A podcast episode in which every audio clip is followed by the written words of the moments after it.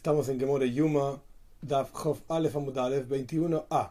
Estamos un poquitito antes de la mitad de la página. Vamos a repetir una enseñanza que nuestros sabios indicaron. Esta enseñanza habla de los milagros que ocurrían en el Beis Hamikdash, en el templo. Luego de esta indicación, de esta praisa, esta enseñanza que quedó fuera de las enseñanzas de la Mishnah, vamos a cuestionar exactamente cómo funcionaba esta enseñanza, si es correcta, si no es correcta, y si había otros asuntos que fueron quedando afuera y este va a ser básicamente el final del primer capítulo de Yuma, al final de la página siguiente, 21b. La línea empieza Shenasu un poquitito antes de la mitad de la página. De Tnan aprendimos en la Mishnah, Asaranisim Nasu Bebeis Amekdash. Hubo 10 milagros en el templo. Milagro número 1, Loipila Isha Mereach Besara Koidesh.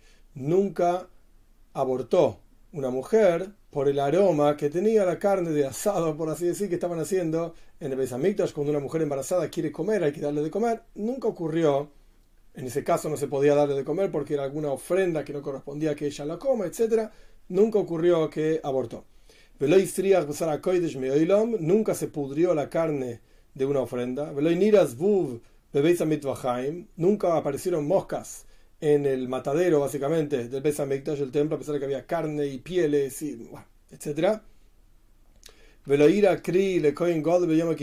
nunca ocurrió que el sumo sacerdote vio alguna emisión seminal la noche de Yom Kippur, etc. Y por lo tanto no podía trabajar, como fue ampliamente explicado al comienzo del, del, de la Masejes, del tratado.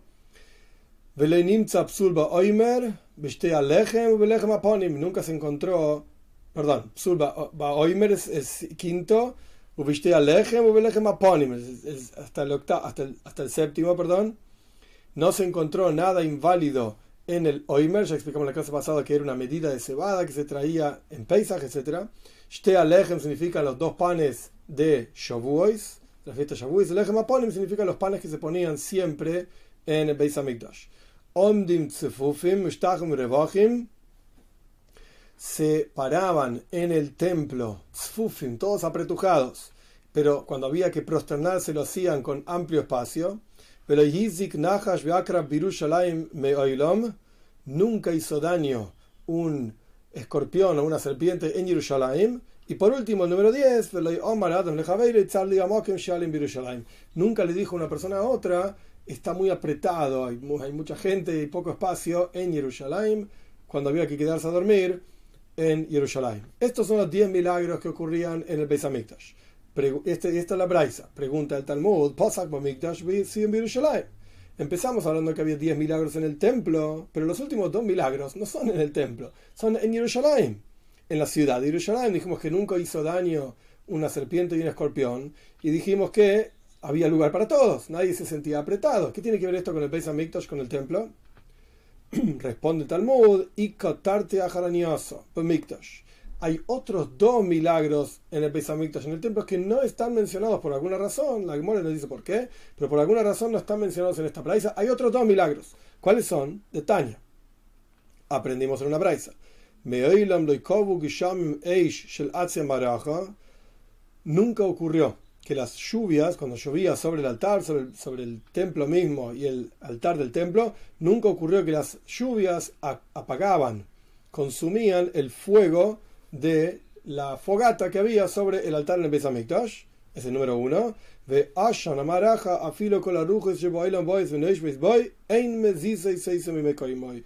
Y el humo que salía de esta fogata que había sobre el altar, Incluso si todos los vientos del mundo vienen y soplan sobre este humo, no lo mueven de su lugar. Es decir, era una, columna de humo que salía directamente del altar y recto llegaba hasta el Shemaim, hasta el cielo. Entonces, los últimos dos milagros que estaban mencionados en la enseñanza anterior, que hablan de Yerushalayim, hay otros dos milagros que son específicos del Besamikdash. Con esto resolvimos que había diez milagros en el Besamikdash, en el templo. Pregunta la Gemore, ¿Besuleika? ¿Acaso no hay más? Contamos 10 hasta acá. 10 en el Beis Hamikdash en el templo, 2 en Jerusalén. ¿Acaso no hay más milagros?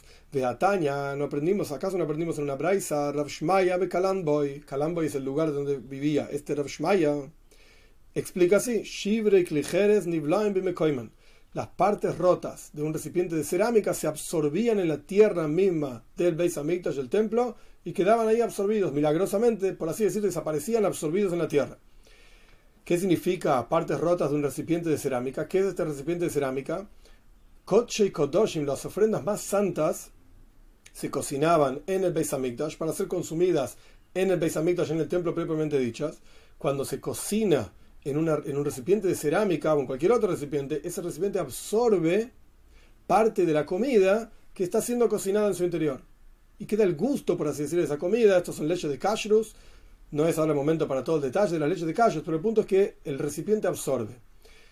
Cuando no se consumió esa comida en el tiempo determinado porque se absorbió en las paredes del recipiente, un recipiente de cerámica nunca termina expulsando todo aquello que absorbe en su interior y por lo tanto esto se vuelve noizar. Noizar quiere decir algo que sobró de las ofrendas. Cada ofrenda tenía un tiempo determinado hasta cuándo se podía comer.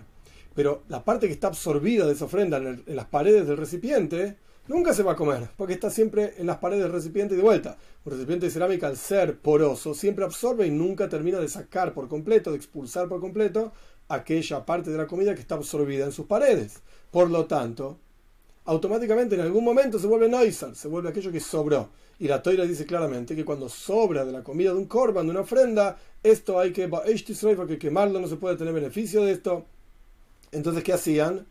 El recipiente de cerámica donde se cocinó esa ofrenda se rompía, se destruía, porque no había otra forma de destruir esa comida que fue absorbida en las paredes de ese recipiente. ¿Y dónde se ponía? en un lugar específico en el Beis en el templo, y el milagro que está diciendo la enseñanza de Reb Shmaya es que esas partes del recipiente se absorbían mismas en la tierra. Veo a Valle y Valle dice más aún, otro milagro. Mura, Vedishun Mura significa las partes de los intestinos de un ave que se llevó como ofrenda. Noitza significa las plumas. Dishun Mizbeach Apnimi las cenizas del altar interior. En ese altar se ofrendaba incienso y el incienso este se quemaba y quedaba hecho cenizas, había que limpiarlas. Y las cenizas de la menoira, del candelabro de siete velas que estaba dentro del Beis etc., cuando se apagaban las velas había que sacar y limpiar lo que sobró. Eso se ponía también en el mismo lugar donde se ponían las partes rotas de, un recipiente de cerámica donde fue cocinada una ofrenda, y estos nivlaim se absorbían en el lugar, en el piso mismo del Beis. Es otro milagro. Entonces, ¿qué hacemos? Ahora contamos 12 milagros. Los 10, la Mishnah originalmente decía 8 en el Beis Hamikdash y 2 en Jerusalén. Agregamos dos milagros más, ok, tenemos 10. Pero ahora agregamos dos milagros más, tenemos 12. Responde la Gemore, Psule Tlazo Habu, Hashbin Bechad. Cuando hablamos de los asuntos milagrosos en el templo que tenían que ver con una invalidez en la ofrenda propiamente dicha, la Mishnah había mencionado tres. Pisul Oimer, nunca existió algo inválido en el Oimer, en esta ofrenda de cebada que se llevaba en Pesach. Shtei Alechem, los dos panes que se llevaban en Shavuos, en la fiesta de Shavuos. Y Lechem Aponim.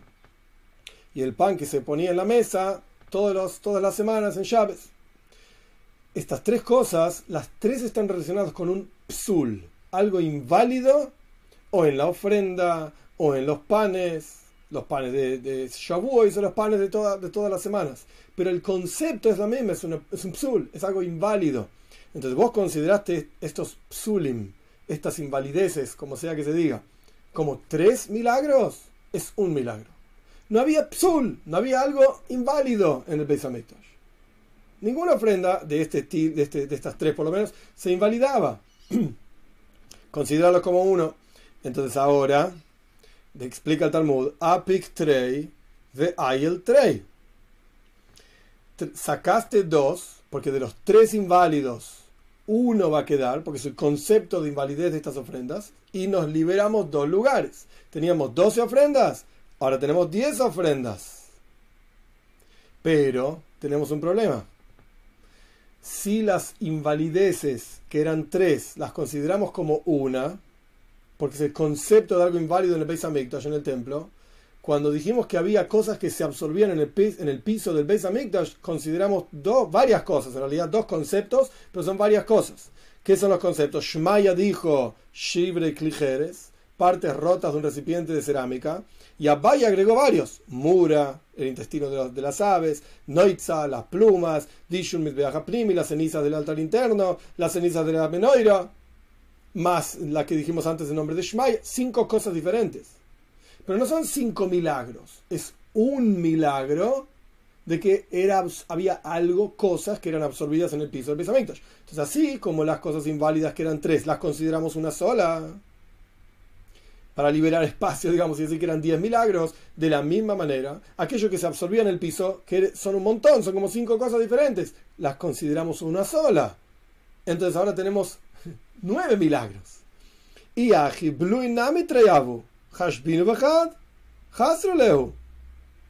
si es así, entonces de vuelta, ¿qué consideras los tres invalideces? Como una, porque es el mismo concepto, considera las cinco cosas que se absorbían como una sola. Es el mismo concepto de absorberse en el piso del Beis. En el lenguaje exacto, preciso del Talmud, la traducción es, si es así, aquello que es tragado también, tragado, absorbido en el piso del templo, son dos cosas y considerarlo como una sola y por lo tanto te falta un milagro.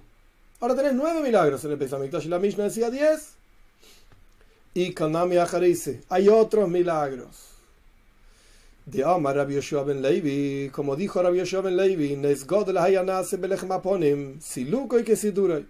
Había un gran milagro que ocurría con este pan que se ponía en las mesas dentro del Beis Hamikdash, dentro del templo, cada llaves. Siluco, y cuando lo sacaban estaba tan fresco que Siduro, como, lo, como cuando lo colocaron. Pan fresco, no es que los koyanim comían pan viejo de una semana sino que estaba tan fresco cuando lo sacaban como cuando lo habían puesto. ¿Cómo sabes? Sheneamar, este es un paso, un versículo en Shmuel. Losum lechem Poner pan caliente en el día en que lo pusieron. Quiere decir que estaba tan caliente el día que lo pusieron como el día que lo sacaron. El día que lo tomaban, y perdón, losum lechem joim beyomi traduje mal, poner pan caliente en el día en que lo tomaban. Quiere decir que en el día que lo tomaban estaba tan caliente como el día en que lo pusieron. Y acá tenés el número 10. Pregunta la que me ¿ves su leica? ¿No había más? Te voy a mostrar que había más milagros. Rabbi Levi, Levi dijo así, esto que te voy a enseñar es una tradición en nuestras manos de nuestros padres, o sea, que llegó de nuestros padres. El lugar del Aroin, del arca, en donde estaban en el primer Besamictos, en el primer templo, como vamos a estudiar en la página siguiente, estaban las, eh, las tablas que bajó Moishe de Montesinay, las, las partes rotas de las primeras tablas, y ahí había un Sefer Toira también, un libro de, la Toira que escribió Moishe Rabbeinu mismo. Ese arca no ocupaba espacio en el lugar en donde estaba. Esto es Makoim esto es espacio y aquello que trasciende el espacio en el mismo momento. El Beis Hamikdash no es un momento para una clase de Hasides ahora, pero el Beis Hamikdash, el templo, era un lugar que trascendía el espacio. Ese es el concepto de la presencia de Dios revelándose en el templo. ¿Cómo vemos esta trascendencia del espacio? En esta frase de nuestros sabios. El espacio que ocupaba el espacio que ocupaba el arca, como dice la toira, tenía un ama y medio de ancho, de, largo, perdón, y un ama, dos ama y medio, perdón, eh, que es más o menos un metro y medio aproximadamente, dos amo y medio de, largo y amo y un ama y medio de ancho. Es un espacio, una cantidad de espacio, pero sin embargo, nuestros sabios explican, se explica Rashi también, el espacio en donde estaba este, este arca medía 20 amos de largo, 20 amos de largo, y nuestros sabios cuentan que había desde la pared del, arca hasta la pared del cuarto donde estaba el arca, 10 amas para un lado, desde la pared siguiente del arca hasta la siguiente pared del cuarto, 10 amas, quiere decir que tenemos un objeto en el medio que, que, tiene un volumen y ocupa un espacio. De este objeto para acá, 10 amas. De este objeto para acá, 10 amas. Pero el espacio total era 20 amas. Quiere decir que el objeto no ocupaba ningún espacio. Entonces el objeto, a pesar de ser un objeto tridimensional con un, volumen y ocupaba un volumen, en el lugar en donde estaba no ocupaba ningún espacio. Y este era otro milagro del Beis Hamikdash, del templo. Veo a Rabnoi, Rabnoi también dijo, Amar Shmuel en nombre de Shmuel, Kerubim ben Omdim. Los Kerubim, Shloim les cuenta el Tanaj, cuando nos describe cómo era el Beis Hamikdash, cómo era el templo que construyó, el primer templo que construyó Shloim Amelech, el Tanaj nos cuenta que Shloim puso unos Kerubim, unas estatuas en forma de Kerubim, son unos ángeles, dentro del espacio en donde estaba el arca, Veneza y Oimdim, y estaban parados en forma milagrosa, porque el cuerpo de los Kerubim no ocupaba espacio. Tenía un ala a un costado, llegaba hasta una pared un ala al otro costado llegaba hasta la mitad, y el otro, eran dos, uno al lado del otro, el otro, un ala llegaba hasta la mitad y otro llegaba hasta el costado. Todo el, ancho, 20 amas, estaba ocupado por las alas de los querubim, y no había espacio para el cuerpo de los querubim. No había espacio para el cuerpo, porque el cuerpo también tenía un ancho, es el mismo concepto de que algo que tenía volumen no ocupaba un espacio en el Kodesh HaKodoshim, en el lugar más santo. Entonces vemos que tenemos, de vuelta, 12 milagros. Y dijimos que eran 10. Responde la Gemore, Nisi de Kahashiv, Nisi de Kahashiv. No, los milagros que ocurrían afuera, es decir, que estaban a la vista de todas las personas, la Mishnah los está considerando, pero los milagros que ocurrían adentro, por ejemplo, en el Koy de Yakodoshim, en el lugar más santo del Beis Hamikdash, donde estaba el arca, donde estaban los querubim en el primer templo, esto no es considerado por la Mishnah. Pregunta la Gemora, y Aji, si es así, si es así, el pan que se ponía en las mesas, eso estaba en el Koidesh, la clase pasada yo expliqué que está el Koidesh, un cuarto que era Koidesh, y al lado el Koidesh Akodoshi. Todo el detalle no le importa. El punto es que Lechem Aponim estaba adentro también. El pan que se cambiaba todos los Shabbatot estaba adentro. Entonces, ¿cómo me decís que no considerar los milagros de adentro y si los milagros de afuera. El Ejmaponim estaba dentro y es considerado igual. Responde la, la que more, el Ejmaponim ni se te Ese pan es parte de los milagros de afuera, que estaban a la vista de todos. No es parte de los milagros de adentro. ¿Cómo sabes? De Omar Reish Lakish, porque señor Reish Lakish, Mai Dixiv, ¿por qué está escrito? La teoría dice, la Shulchan Toir, sobre la mesa pura. ¿Qué significa pura? Toir, Miklal de Sheutome esto significa que recibe impureza. Era pura. ¿Qué quiere decir que era pura? Porque es posible que reciba una impureza. Ahora pasamos al Jafales Mahmud Beis 21b. Ahora bien, ¿cómo puede ser que recibe impureza? Es una. No voy a entrar en todos los detalles de cómo es, Rashi explica, no importa ahora realmente. Es un recipiente de madera, el arca, que estaba recubierto de oro, hecho para estar apoyado en un lugar, no era para mover de acá para allá. Todo recipiente de madera hecho para descansar, como un baúl, por ejemplo, o un arca, justamente, no recibe impureza. No se puede impurificar. Y si hay alguna impureza del otro lado, por así decir, interrumpe el, el esparcimiento de esa impureza por ser un recipiente que no recibe impureza. Entonces, la toira, volvemos a la última línea de la página anterior, la toira llama a la, mesa una mesa pura. Quiere decir que recibe impureza. Pero las leyes de impureza indican que esa, esa mesa no recibía impureza. Entonces, ¿qué hacemos? ¿Recibe impureza o no recibe impureza? Ella, entonces, esto te enseña que cuando la gente iba en fiesta de peregrinación al Beis Hamikdash, al templo, levantaban la mesa para que la gente la vea. Y les decían así, fíjense cómo Dios los aprecia, los quiere. Que cuando sacaban el pan que estaba sobre esa mesa estaba tan fresco como cuando lo habían colocado. como está escrito, los un poner pan caliente en el día en que lo tomaban. En el día que lo tomaban ya estaba caliente. Estaba todavía caliente, quiero decir. Quiere decir que el milagro del Lechem Aponim era un milagro de Baray, de afuera, por así decir, y por eso está dentro de la consideración de la Mishnah. Pero los milagros que ocurrían en el Kodesh de Yakodoshim, que vimos en la página anterior, en el Santo Sanctorum, con el arca y con los querubim que hizo Shlem Amelech, estos no consideran. Entonces seguimos, teniendo 10. Pregunta la que muere de vuelta para continuar insistiendo.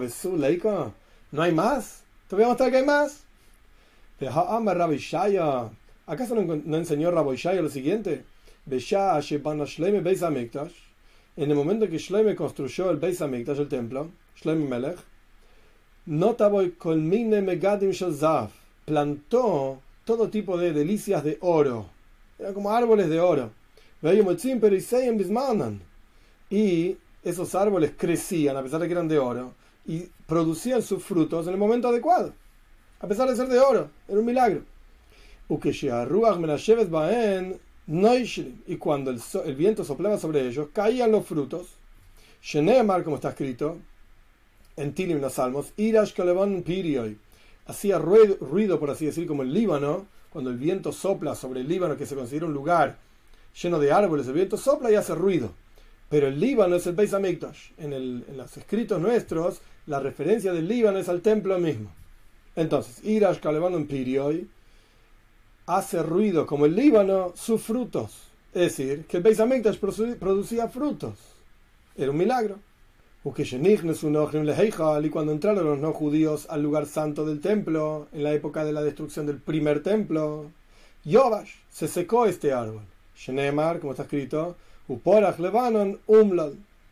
Y, brotó el Líbano pobre. Umlal es como pobre, empobrecido. Y en el futuro por venir Dios va a, hacer retornar esto.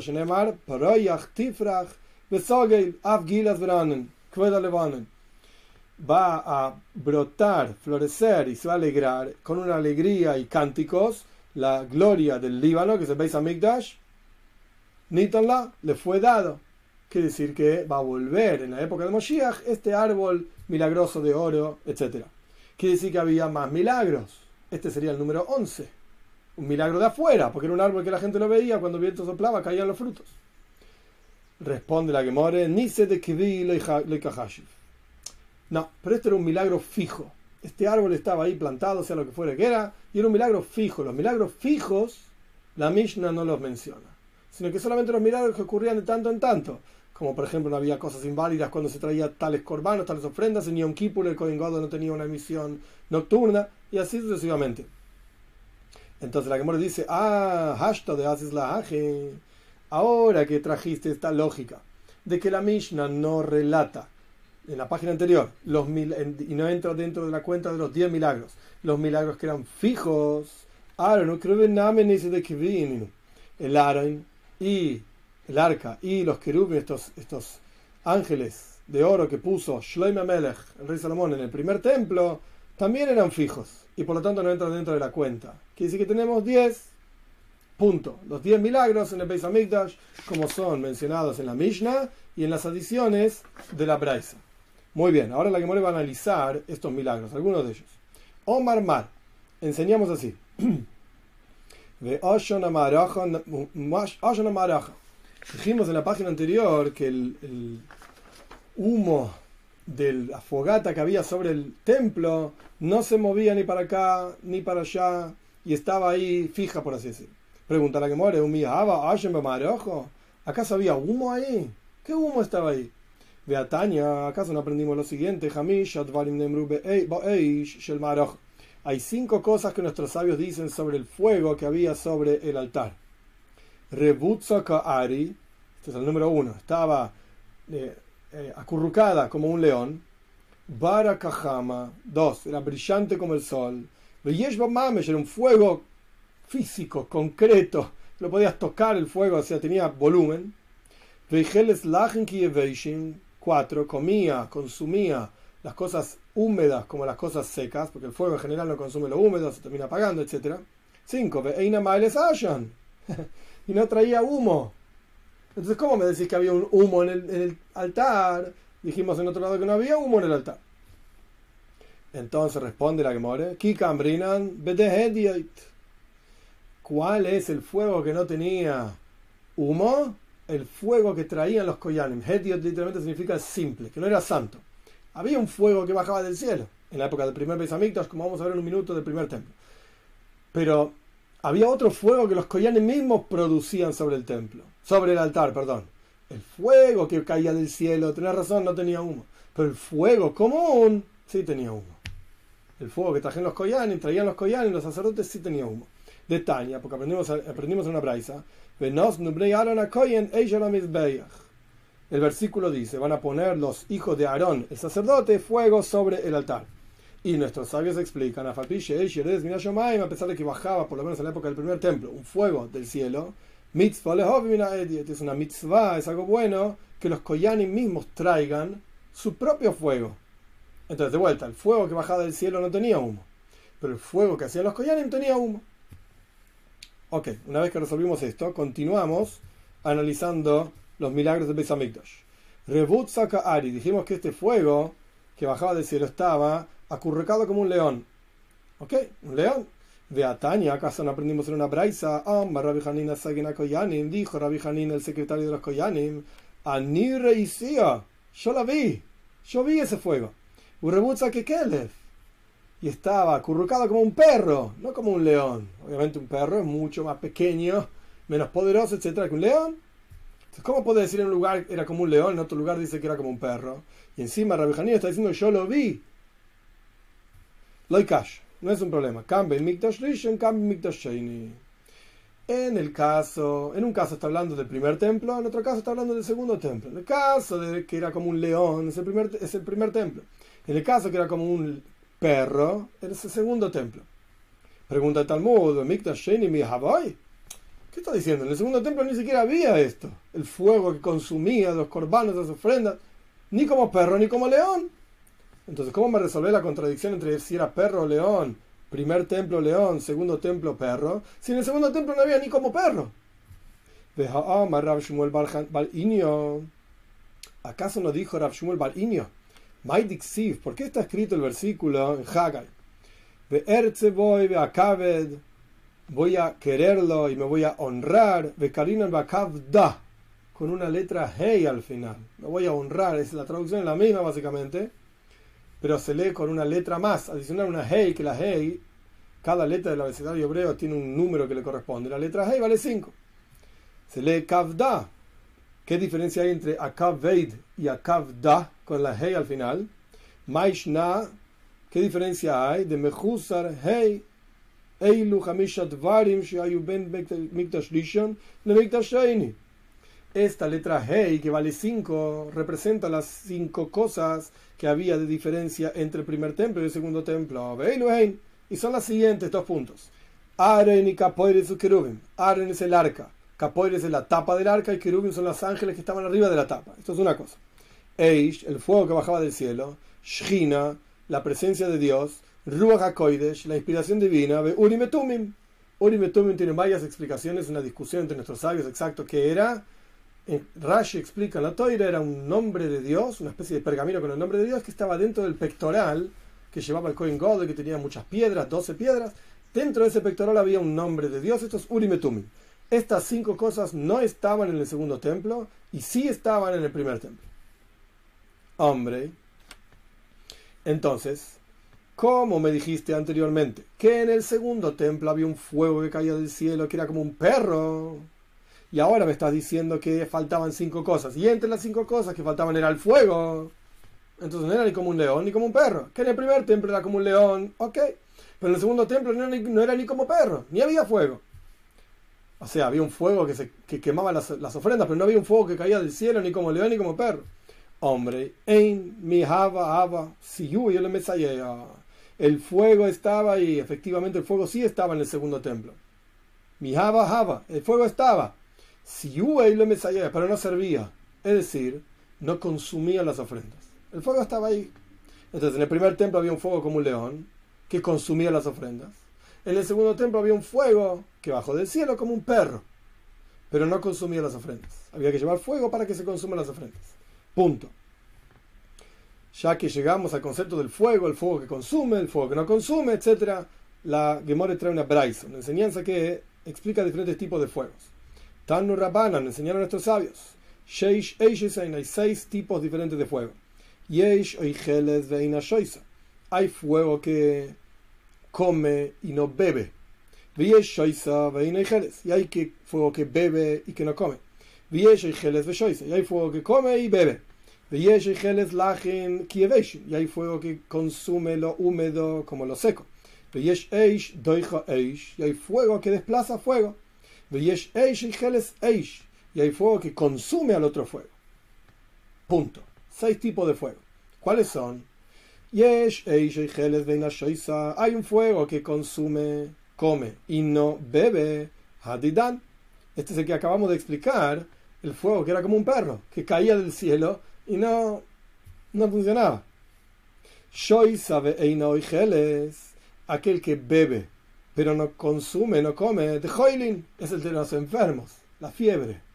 La fiebre en la persona le da mucha sed y la persona no tiene ganas de comer. Es un fuego que tiene en su interior.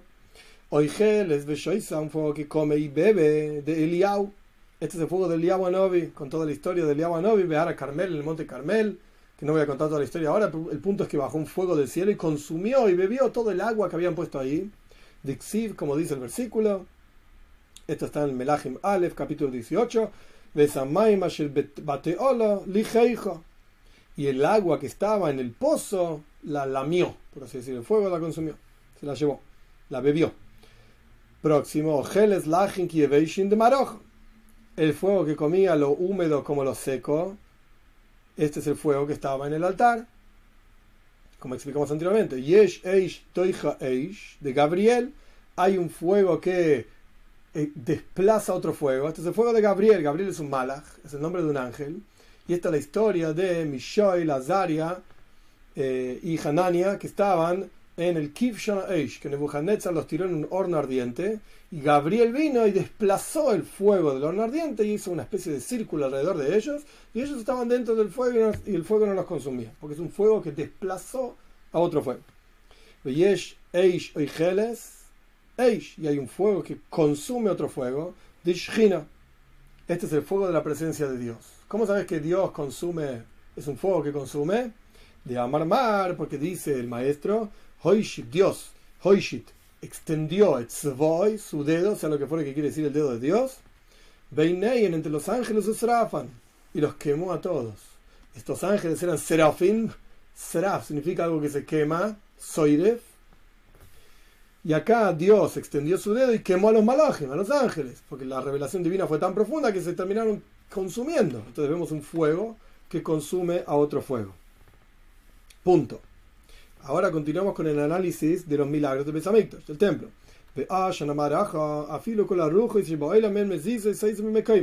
El fuego, perdón, el, humo que había sobre el altar, incluso todos los vientos del mundo soplan sobre ese humo y no lo movían de su lugar. Estaba siempre recto hacia arriba, quieto. Pregunta la que more, esto no era así. ¿Acaso no dijo Rabitzhok Barabdimi lo siguiente? En el último, el final del último día de Sukkot, o sea, el último día de Shmini Atzeres, el final de Sukkot, final, final de todo. Sukkot, dicen estos sabios en la Mishnah, en Rosh Hashanah, en la fiesta de Sukkot hay un juicio de cuánto agua va a caer ese año, cuánta lluvia va a caer ese año. cuando terminaba todo Sukkot, incluyendo Shmini Atzeres, el último día, el octavo día de Sukkot, todo el mundo se quedaba en el Beis Hamikdash, en el templo, mirando, todas las personas que estaban ahí estaban mirando el humo que había sobre el altar. No, y te si el humo estaba inclinado, ¡hey! Prestar atención, recién dijimos que el humo siempre estaba quieto, pero esta enseñanza nos está mostrando que no estaba siempre quieto. Si el humo estaba inclinado hacia el norte, los pobres estaban muy contentos y los dueños de casas y campos, etcétera, estaban muy tristes. Porque iba a haber mucha lluvia ese año. Era un viento del sur. El viento del sur trae las tormentas, etcétera, mucha lluvia. Y se van a pudrir los frutos, porque el clima hace que se pudran los frutos. Y esto quiere decir que los frutos en el, en el mercado van a estar muy baratos. Los van a vender rápidamente para que no se pudran. Entonces los pobres estaban contentos. Si el fuego estaba tirado hacia el norte, quiere decir que el viento soplaba del sur. Los, los, no el fuego, perdón, el humo estaba tirado, inclinado hacia el norte, quiere decir que el viento soplaba del sur. Los pobres estaban contentos, los ricos tristes. Nata Si el humo estaba inclinado hacia el sur, quiere decir que el viento venía, Ruach un viento del norte, los pobres iban a estar tristes y los ricos, digamos, los dueños de casas y campos iban a estar contentos. Pero dicen, porque las lluvias de ese año iban a ser pocas, lo suficiente para que crezca el producto en el campo, etc. Y los frutos iban a estar más caros porque se guardan, se cuidan más tiempo, entonces se pueden vender más caros, duran más. Entonces los ricos iban a estar contentos. Nata Klape Mizrach, si el humo del altar estaba inclinado hacia el este, Hakol todos estaban contentos. Porque el viento que sopla del oeste, explica Rashi, es bueno para todos, trae lluvias de acuerdo a lo necesario, y las frutas no se pudren, y tiene atzlaja, tiene mucho éxito el producto de ese año, y nadie va a tener hambre en el mundo. Entonces todos estaban contentos, ricos y pobres. Klapei Mayrov, pero si estaba el viento desde el, este, perdón, y se inclinaba el humo hacia el oeste, Hakolat Seivin, todos iban a estar tristes. Todos iban a estar tristes. Punto. Entonces vemos que efectivamente esta columna de humo sí se movía. Por lo menos una vez al año se movía. ¿Cómo decís que nunca se movía? Responde la Gemore de Asil de Abdura y lo mi que iba y venía, se inclinaba y volvía a su lugar, pero nunca se terminaba yendo, no se perdía, por así decir, por completo, sino que se inclinaba para acá y después volvía a su lugar. Se inclinaba para allá, de acuerdo al viento, y después volvía para su lugar.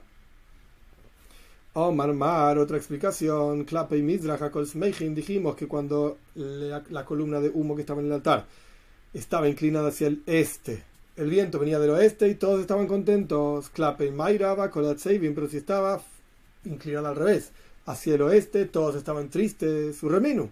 Encontramos una enseñanza que contradice justamente esto. Mizrahis, Leilam Yafe. El viento del este siempre es bueno. Si el viento sopla del este, quiere decir que la columna Duma estaba inclinada hacia el oeste. Y antes dijimos que el oeste estaban todos tristes, pero acá lo llamamos un viento bueno. Marovis Leilam Calle. El viento del oeste siempre es duro, si el viento soplaba del oeste, quiere decir que la columna de humo se iba hacia el este. Dijimos que todos estaban, que estaban contentos, pero acá estamos diciendo que es un viento duro. Ruach Foinis, Yafe el viento del norte es bueno para el trigo, siempre y cuando el trigo ya haya crecido un tercio de su tamaño maduro, el viento del norte es bueno. Y es duro, es malo el viento del norte para las aceitunas en el momento en que están floreciendo. Por alguna razón las destruye o lo que sea. Ruach droimis, el viento del sur es duro para el trigo, a partir de que ya, ya crecieron un tercio. Y es bueno el viento del sur para las aceitunas en el momento en que están floreciendo. Veamos a y para terminar esta idea, que de vuelta contradicimos un viento con el otro.